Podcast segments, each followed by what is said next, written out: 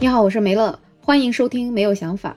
如果你去超市买个东西，辛辛苦苦拎回家一看，发现是过期的，会觉得闹心吗？如果是我，我肯定觉得挺闹心的，而且肯定立马会打幺二三幺五去投诉他。最近有一位山东的汪女士，她就因为购买到了过期的花生油，去跟超市索赔，结果超市不赔，最后还打起了官司。根据新视频的报道，这位汪女士她在一个超市购买了一个品牌的花生油，一共五桶。她回家后发现这个五桶花生油都已经过期一个多月了。她无奈之下就向当地的市场监督管理局进行了举报，监督局就立马立案调查，然后就对这个超市进行了罚款。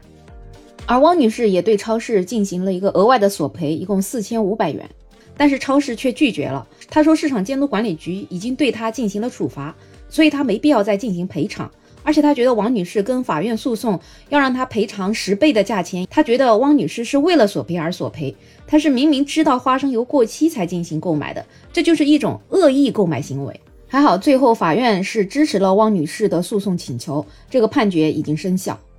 对于超市的这种行为，有一些网友是特别的反感。很多网友就说，还说人家恶意购买，你能卖，人家就有权利买，你愿赌服输，你咋不说你是恶意销售呢？你超市本身就存在了问题，违反了相关的规定，你贩卖过期产品被罚，那你也不能以此就为理由就不赔偿顾客对你的索赔。而且这位女士她去举报超市，也是为了防止超市继续售卖过期的油，避免其他人上当，其实也是在帮助大家避雷。反正就觉得这位女士这样子做是没有问题的，而且市场监督局的罚款跟这位女士要求的十倍赔偿一点都不矛盾。而且如果一定要说这个女子是恶意购买的话，那她就不止买五桶油了，她可以买五十桶，那五十桶赔的钱不是更多吗？所以这个超市到现在都不承认自己的问题，他不及时去了解原因，为什么不清理过期的商品？这个油都已经过期了一个多月了，还没有下架，到底是人手不足，还是员工没有遵守规则，还是故意售卖过期货？你说这个油如果过期个一两天，就有的时候可能是因为人为的因素，可能还能够理解。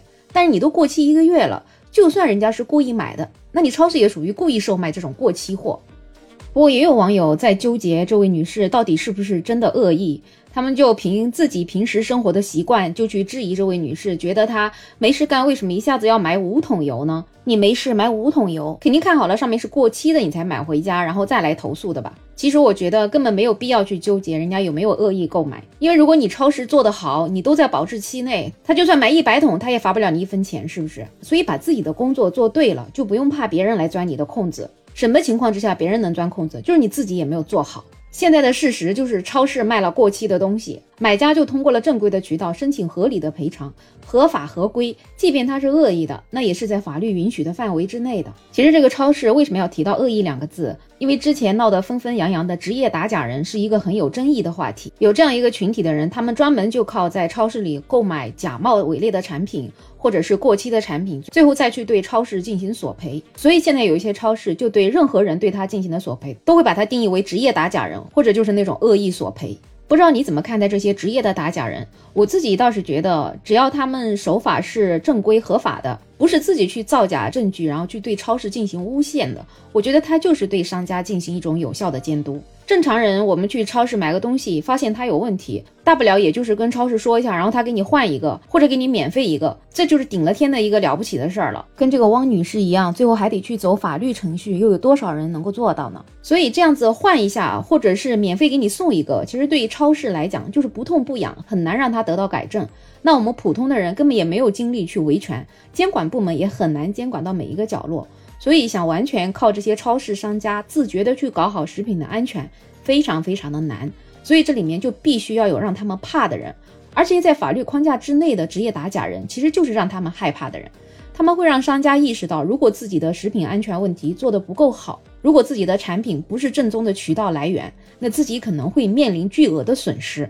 我觉得我们的社会就需要这样的较真的人。有了这些较真的人在前面冲锋陷阵，那最后集体受益的还是我们这些大众。就比如说，之前在浙江有一个二十一岁的女大学生，她就是一个很较真的人。她在火车上把车票弄丢了，结果在检票的时候就要让她补票。虽然她打开手机信息证明了她自己确实买了车票，但是乘务员依然要求他补全票价，还要另外加收手续费。后来他一气之下就把整个铁路局告上了法院。最后法院的判决结果也非常令人信服，而且铁路部门为了这件事情特地修改了一则规定，以后就凡是丢了火车票的旅客，只要拿出购票证明，就可以花几块钱手续费直接补到票。所以以后我们坐火车再也不用担心我们的票丢了，要去再花原价补票。多亏了这位二十一岁的女大学生，她这么较真，就让我们全社会的普通人都获得了这样一个好处，都再也不用担心丢火车票的事儿。所以对于这样的较真的人，我只有敬佩。另外，从我内心对他支持，哪怕我自己做不到这样，但是我对他这种精神的支持，我觉得也是尽我的能力所做的我的贡献。因为他们的这些较真的行为，促进了我们很多社会制度的改善，也促进了商家合法经营的环境。所以，对于他们这些行为，我永远都不会去揣测他是不是背后含有着恶意。好了，本期节目就聊到这里，有任何问题欢迎在评论区留言，也欢迎订阅、收藏、点赞我的专辑。没有想法，想加入听友群的朋友，也可以在那个绿色可以发朋友圈的软件上加我。没有想法的拼音再加上二零二零，我是梅乐，我们下期再见。